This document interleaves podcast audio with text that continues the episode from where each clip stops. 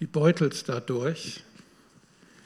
Ich möchte mein Scheinchen loswerden und schönen Dank für den Hinweis auf die Erdlingsfrucht. Ich muss meinen Dauerauftrag noch ändern auf Anfang des Monats. Ich habe bisher immer am Ende des Monats gezahlt. Das werde ich ändern. Ich bin immer noch ein bisschen heiser. Entschuldigt bitte. Das war schon eine herausfordernde Reise, aber ich habe mir vorgenommen, heute Morgen zu predigen und keinen Reisebericht zu geben. Damit ihr seht, dass ich auch wirklich was gebe.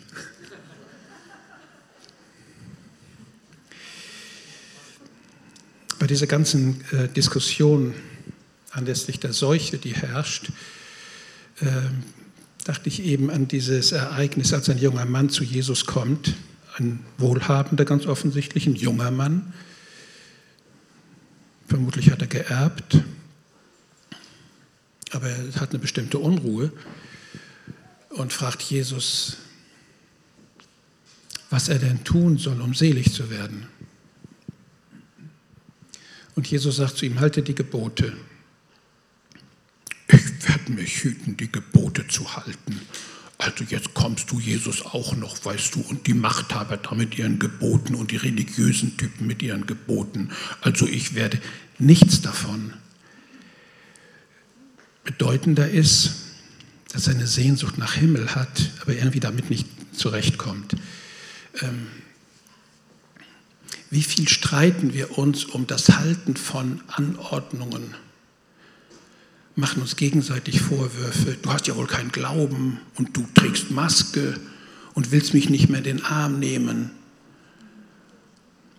Und die anderen machen umgekehrt die Vorwürfe. Du bist leichtsinnig, gefährdest anderer. Wie viel Zeit und Kraft geht dafür drauf? In Familien, in Gemeinden. Halte die Gebote. Punkt. Fertig. Du musst nicht darüber entscheiden, ob sie sinnvoll sind oder nicht. Halte sie einfach. Halte Frieden damit. Das wäre meine Empfehlung.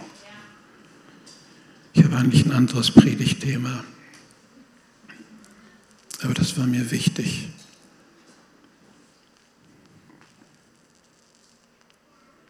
So sehr hat Gott die Welt geliebt.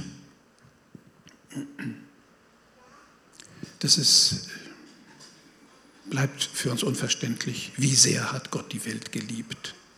Ja, so sehr hat er sie geliebt. So mächtig war seine Liebe, so unbeschreiblich ist die Liebe Gottes, unvergleichlich mit Liebe, die du irgendwo im Laufe deines Lebens mal erfahren hast. Du denkst an deinen Ehepartner, von dem du weißt, dass er dich liebt. Du denkst an deine Kinder, die du so sehr lieb hast.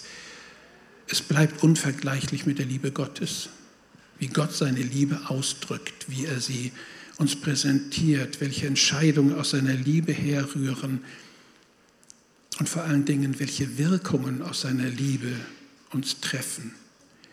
So sehr hat Gott die Welt geliebt, dass er seinen eingeborenen Sohn gab.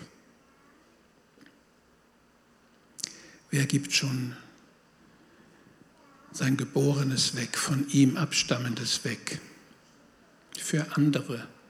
Die mir fremd sind, womöglich sogar feindlich gesonnen sind. Es bleibt unvergleichlich, wie sehr Gott liebt. Warum liebt er so? Damit jeder, der glaubt, an den Sohn glaubt, nicht verloren geht,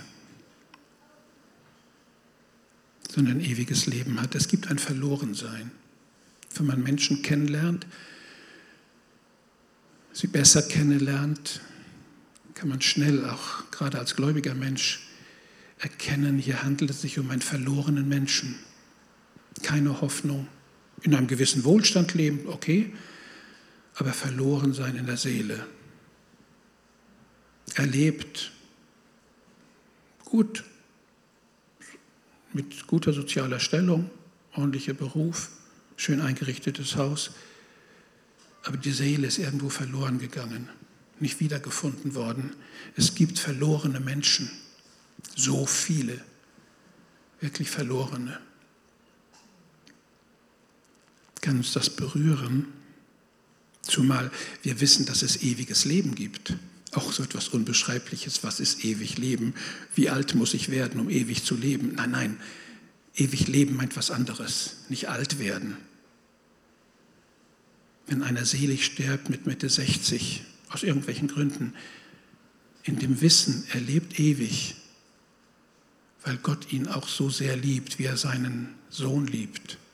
Genauso liebt Gott mich, wie er seinen Sohn liebt. Ja.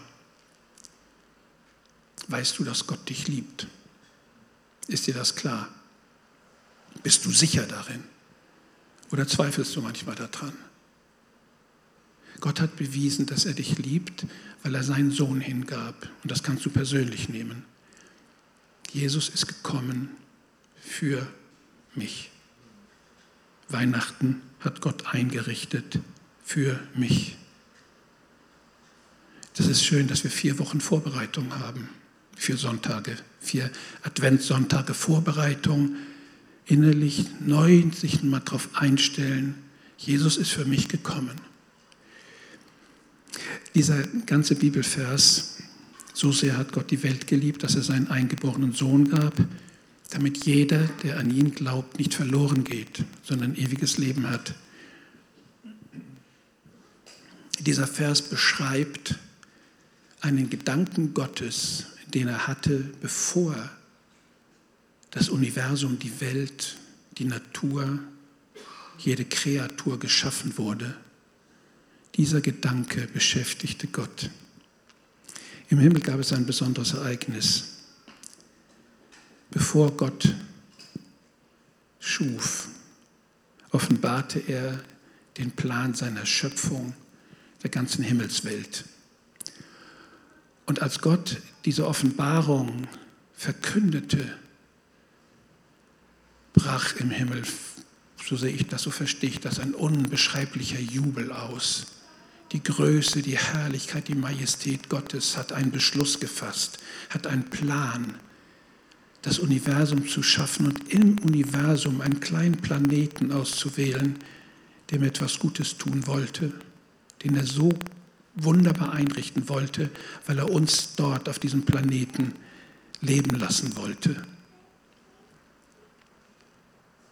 Gott wollte Menschen schaffen, Wesen, die auf diesem Planeten leben, und er wollte sie ausstatten mit der gleichen Fähigkeit zu lieben, wie er sie hat zu lieben. Die gleiche Fähigkeit, die gleiche Art Liebe, Liebe, die den gleichen Inhalt trägt wie seine eigene Liebe, sollten wir ihm zurückgeben können. Aber Gott hat doch die Engel.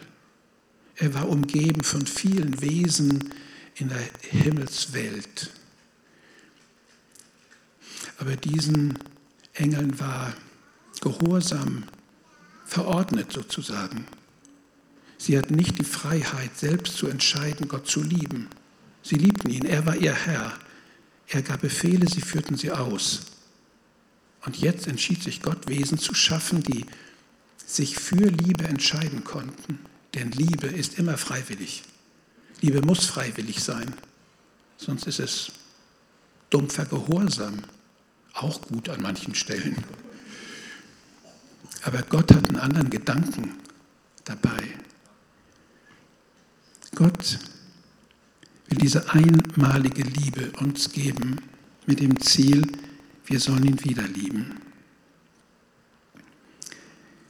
Diese Freiheit, die Gott uns gab, ihn wieder zu lieben, birgt natürlich eine Gefahr, nämlich die, dass wir uns nicht immer dafür entscheiden.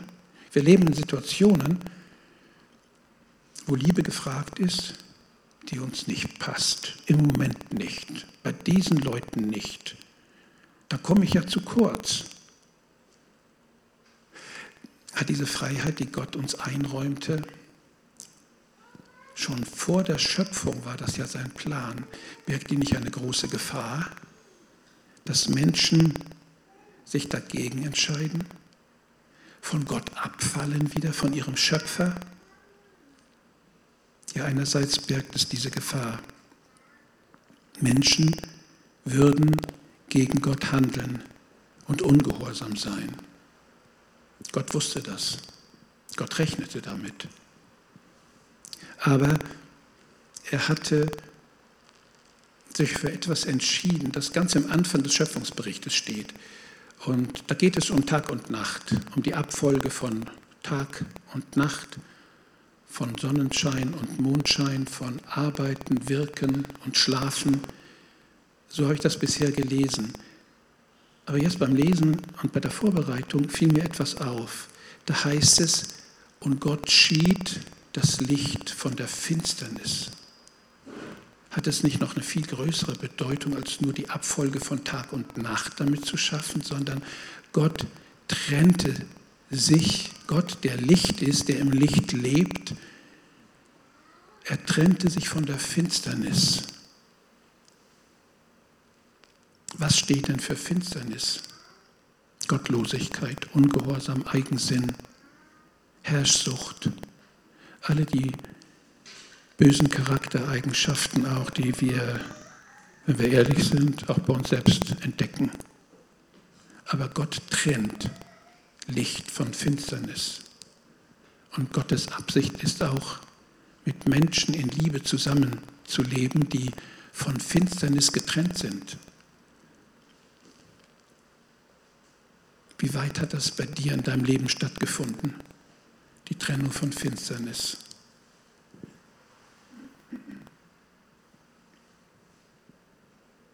Wir sind damit nicht allein. Gottes Wille ist, dass wir aus diesem Zwiespalt herauskommen können. Gott hat uns ja geschaffen mit der Fähigkeit zu lieben. Er hat uns aber auch geschaffen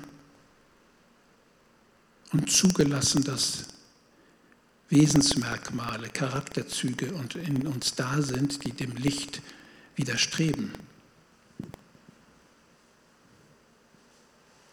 In einer ruhigen Minute kann man sich mal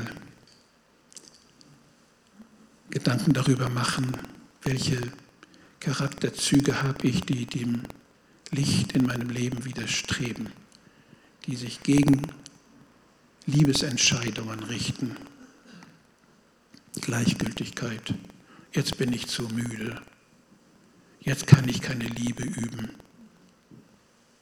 Und schon gar nicht bei denen. Und da ist Finsternis in unserem Leben.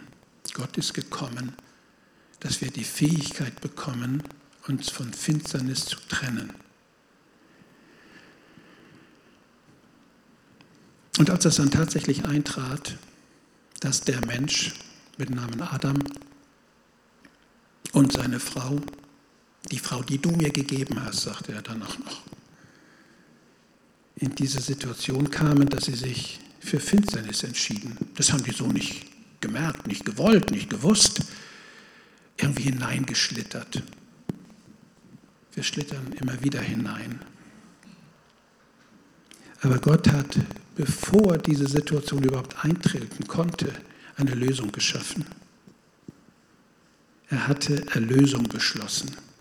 Erlösung von diesen finsteren Fähigkeiten im Menschen, davon frei zu werden, erlöst zu sein davon.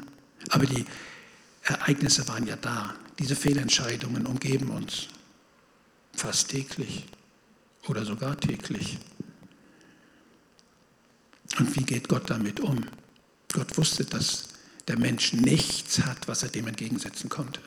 Nichts. Ach, das will ich wieder gut machen. Komm, stell dich nicht so an, das ist mir passiert. Jetzt hat der andere auch noch Schuld, dass ich schlecht zu ihm war. Er stellt sich so an, weil ich nun mal so war, mal eben nur. Kennt das jemand von euch nicht, wovon ich rede? Gott hat beschlossen, Erlösung uns zu schenken, uns diese Seite unserer Persönlichkeit nicht länger vorzuhalten. Und das ist ein Wesenszug, ein Merkmal der göttlichen Liebe. In dieser göttlichen Liebe liegt Gnade. Ich vergebe dir. Ich kenne dich. Ich weiß, du bist nur ein Mensch. Und ich vergebe dir. Gott, du bist aber großzügig. Nein, ich bin nicht großzügig, sagt Gott. Ich habe jemanden, den ich an deine Stelle setze. Dort, wo du versagt hast, lieblos warst, gleichgültig warst, zornig geworden bist, mit Worten um dich geschlagen hast, die andere verletzen, Fehlentscheidungen triffst, deren Auswirkungen du auch gar nicht häufig voraussehen kannst. Aber da ist die böse Folge deiner Entscheidung und du kannst sie nicht wieder gut machen. Wo ist dann die Sühnung, die Rechtfertigung, die Bestrafung meines Fehlers? Ich habe jemanden, der dafür eintritt. Das hatte Gott schon verkündet, als er den Schöpfungsplan im Himmel ausrief. Und ein ehrfurchtsvollen Schweigen des ganzen Himmels. Und der Blick richtet sich vor der Schöpfung schon auf den Sohn. Hier ist der Sohn Gottes, der die Sünden der Welt einmal auf sich nehmen wird. Und das alles hat mit Weihnachten zu tun.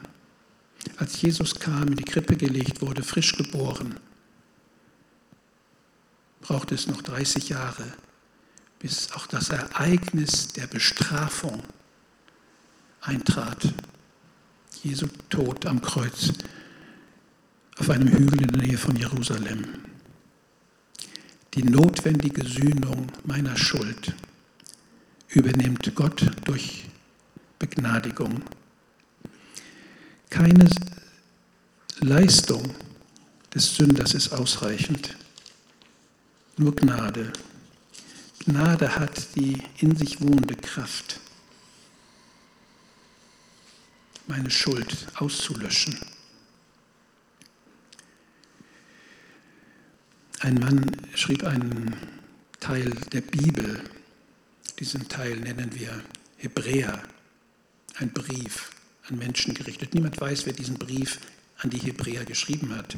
Das ist uns nicht überliefert, aber da stehen so gewaltige, wichtige Texte drin.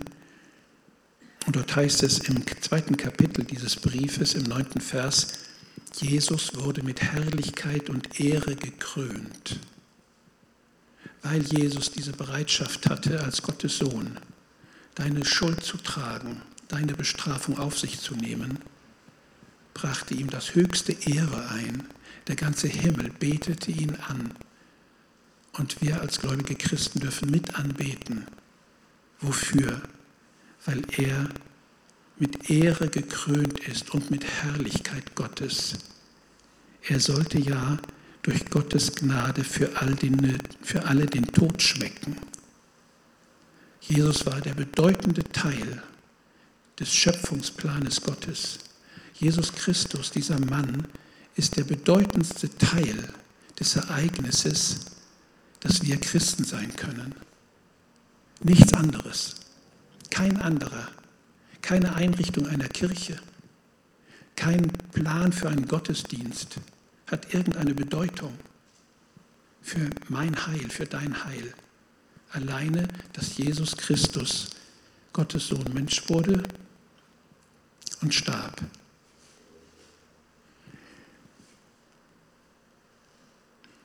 Gott beweist uns seine große Liebe. Gerade dadurch, dass Christus für uns starb, als wir noch Sünder waren, dass jemand für einen netten Kerl eintritt, was Gutes tut, den kenne ich, das ist ein feiner Kerl, dem helfe ich jetzt mal. Das sieht man überall auf der Welt.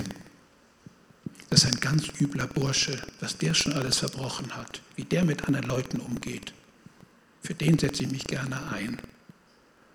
Das scheint uns irgendwie ein bisschen merkwürdig zu sein. Der üble Nachbar, der mich einfach nicht grüßt, gleichgültig an mir vorbeitrottet mit seinem Hündlein an der Leine. Ich habe aufgegeben, guten Morgen zu dem zu sagen, wenn ich ihn sehe. Für den werde ich jetzt beten, der mich nur ignoriert, so mit verachtenden Blicken bestenfalls streift. Für den werde ich jetzt beten. Jesu Tat ist viel größer. Er hat sein Leben gegeben. Er hat sich für mich kreuzigen lassen. Gott beweist uns seine große Liebe gerade dadurch, dass Christus für mich starb, als ich Sünder war. Und Gott ist darüber, über die ganzen Sünden der ganzen Welt, nicht uns zum Feind geworden. Im Gegenteil. Seine Liebe hält uns, trägt uns. Er ist mehr als nur ein Freund. Ja, er ist ein Freund. Aber er ist auch unser Erlöser und wartete in Geduld Jahrtausende der Menschheit vom ersten Schöpfungstag an bis zu dem Ereignis vor 2000 Jahren, da in der Nähe von Jerusalem auf diesem Hügel, wo man Jesus kreuzigte. So lange wartete er in Geduld darauf, dass die Menschen, die bis dahin lebten und alle Menschen, die danach noch kamen, diese Erlösung des Kreuzestodes Jesu annehmen konnten. Gottes Sohn kam ja aus der Herrlichkeit und wird Mensch. Das ist unser Grundwissen unseres Glaubens. Und dieser Glaube, den Gott uns geschenkt hat, dem wohnt inne eine verändernde Kraft. Wir haben nicht Informationen nur gehört, so wie ich sie euch eben gegeben habe. In diesen Worten, die ja aus der Bibel stammen, stammen sollten, stammen müssen. Jede Predigt muss bibelfundiert sein, biblisch begründbar sein. Und ich hoffe und bete darum, dass meine Worte wirklich aus der Bibel herrühren, weil ich nur dann damit rechnen kann, dass das, was ich hier sage, auch etwas bewirkt. Wenn ich hier einen Vortrag halte, Informationen, mich wieder hinsetze und sage, so, heute Nachmittag ich ein bisschen um die Außenmühle spazieren, einfach nur, ich habe meinen Job erledigt. Das wäre mir wirklich zu wenig. Dazu komme ich nicht hierher. Ich rechne damit, dass Gott sein Wort mit Kraft begleitet. Und wenn du und wenn ich Gottes Wort an mich heranlasse, dann merke ich verändernde Kraft. Und so geht es mir, ich habe es hin und wieder hier schon mal gesagt, immer wieder, wenn ich mich vorbereite für die Predigt, geht es mir immer wieder so, dass ich ganz plötzlich von einem Wort Gottes so berührt werde, dass, ich, dass mir der Atem stoppt mir die Tränen kommen. Aber was viel wichtiger ist als meine Tränen, ich fange an anzubeten. Gott für seine Größe und Herrlichkeit. Gott, das hast du geplant, das war dein Wille, so sehr liebst du mich. Und dann sitze ich da an meinem PC, höre auf zu tippen und bete Gott erstmal an und bin ihm so dankbar. In dem Wort Gottes liegt Kraft und auch in meiner Bereitschaft, Gott zu vertrauen, zu glauben, liegt Kraft, die mich verändert.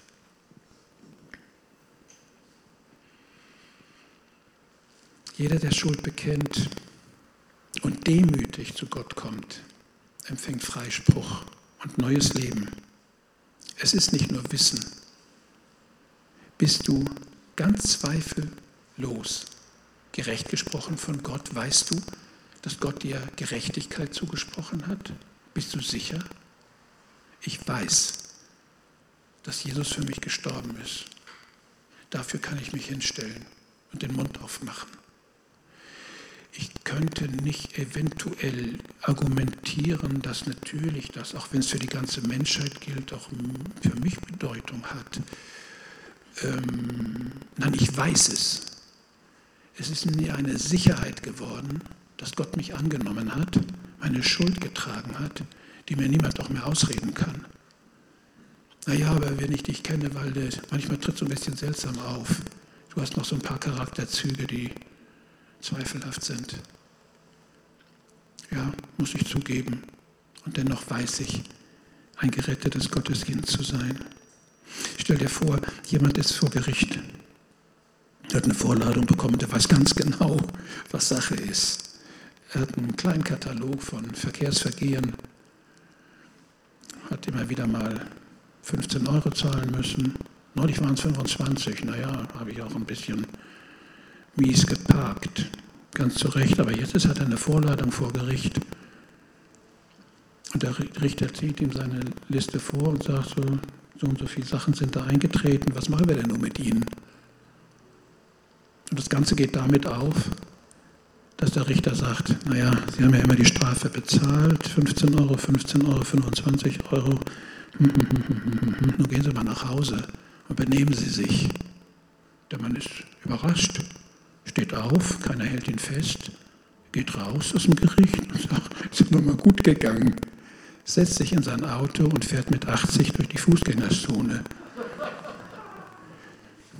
Das geht nicht, ne? Es hat nichts in ihm verändert. Dieser Freispruch war wertlos.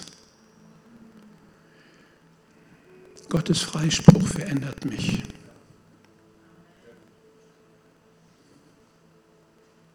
Denk mal nach. Wofür könntest du vor Gott, vor Gottes Gericht stehen? Und er sagt, ich habe dich freigesprochen. Jesus betet zum Vater ein ganzes Kapitel im Evangelium nach Johannes, Kapitel 17, das sogenannte hohepriesterliche Gebet. Ja, darin zeigt sich Jesus wirklich als ein hoher Priester. Und er betet den Vater, Vater, heilige sie, die du mir gegeben hast. Mach sie heilig. Und im 22. Vers sagt Jesus sogar, und ich habe die Herrlichkeit, die du mir gegeben hast, auch ihnen gegeben. Kannst du von dir sagen, dass du heilig bist? Kannst du von dir sagen, dass an dir die Herrlichkeit Gottes zu erkennen ist? Na, das ist ja ein hoher Anspruch. Herrlichkeit Gottes an mir. Ja, Jesus sagt, er hat sie auch uns gegeben, die Herrlichkeit Gottes, die Herrlichkeit seines Vaters. Wenn du eine gute Freundin hast oder einen guten Freund, zu dem du richtig viel Vertrauen hast, dann frag ihn doch mal, du sag mal, Jens Martin, siehst du an mir Herrlichkeit unseres Herrn? Manchmal sehe ich das bei dir.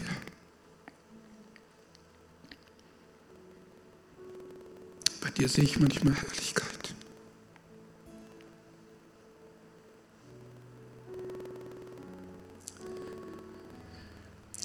Und alles nicht in Vollkommenheit, bei weitem nicht, aber doch die Gnade, die ich von Gott empfangen habe, dass er mich nicht mehr als Sünde ansieht. Mit dem kann ich nichts anfangen. Doch Gott hat jetzt mit mir angefangen und er wird es vollenden. Paulus schreibt im zweiten Korintherbrief, drittes Kapitel, Vers 18, wer es selbst nochmal lesen möchte, wir alle aber werden verwandelt in dasselbe Bild, wie Jesus es hat von Herrlichkeit zu Herrlichkeit, demnach in zunehmender Herrlichkeit, indem wir die Herrlichkeit des Herrn erblicken. Wie schön, dass es Weihnachten gibt. Vier Wochen und dann nochmal drei Tage auf Gott schauen. Wir sind nicht davon abgehalten, das zwölf Monate lang zu tun, auf Jesus zu sehen und uns über die Herrlichkeit Gottes zu freuen. Und dann schmücken wir unsere Wohnungen und unseren Saal ein bisschen. Schönen Dank für alle, die sich Mühe gemacht haben. Das ist noch nicht Herrlichkeit, aber es ist hübsch geworden. Aber die Herrlichkeit Gottes entdecken, auch in seiner Gemeinde, an seiner Gemeinde, an euch dreien. Das ist toll. Wir sind gerechtfertigt und er hat uns auch verherrlicht. Ich will mich abwenden von weltzugewandtem Leben, mich nicht orientieren an den Werten, die in der Welt wichtig sind, weil ich glaube, dann nimmt die Herrlichkeit Jesu, der er mir gegeben hat, auch zu. Und das hat wieder Auswirkungen für andere. Und das mündet wieder in Liebe zu Gott und zu meinem Nächsten.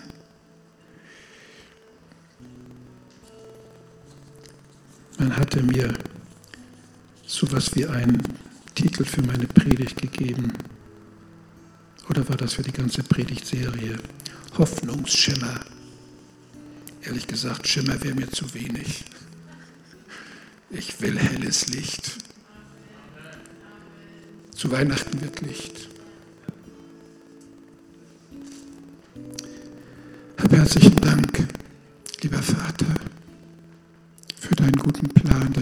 uns wolltest. Menschen, die dich lieben. Und Vater, wir lieben dich. Wir lieben, dass du deinen Geist gesandt hast, der in uns Kraft ist und verwirklicht, was du geplant hast. Hab ganz herzlichen Dank. Danke, Jesus. Du bist da.